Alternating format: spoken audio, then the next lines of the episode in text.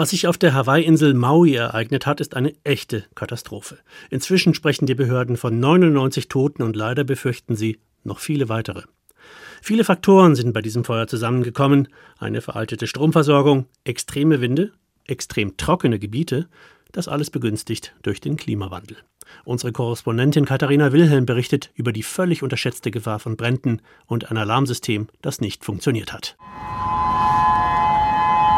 Einmal im Monat geht der Alarm an auf den hawaiianischen Inseln. Dann wird der Ernstfall geprobt, wenn es zu einem Erdbeben und Tsunami kommen sollte, erklärt die hawaiianische Kongressabgeordnete Jill Tokuda bei CNN. Every single month, the very first day at noon, we hear the warning sirens go off as a test. Warum die Alarmsirenen nicht losgegangen sind, als das verheerende Feuer mit teils 100 Stundenkilometern über Maui hinweggefegt ist, das ist eine der vielen Fragen, die sich die Behörden nun stellen und die in der Folge untersucht werden.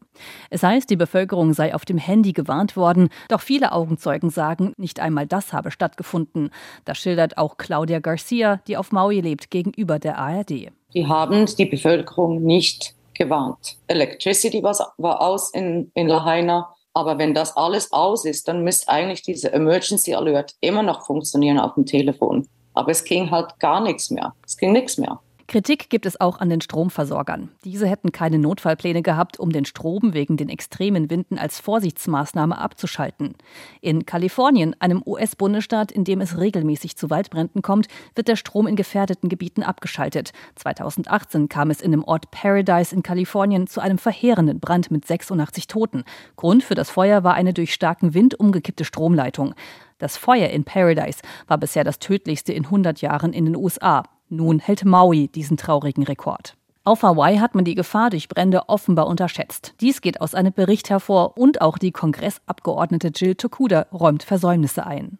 Wir haben die Gefährlichkeit, die Schnelligkeit von Feuer unterschätzt. Dabei warnen Klimaforscher schon lange, dass die Erderwärmung auch auf Hawaii fatale Folgen haben wird. Klimawandel ist Wetter auf Steroiden, sagt Klimaforscher Chip Fletcher dem öffentlichen Radiosender HPR auf Hawaii.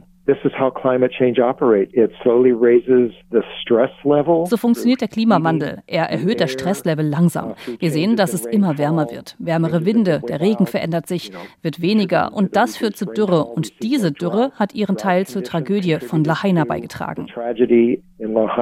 Der Klimawandel verändert auch die Natur. Eingeschleppte sogenannte invasive Pflanzenarten hätten ebenfalls ihren Teil beigetragen, warum sich die Feuer so schnell ausbreiten.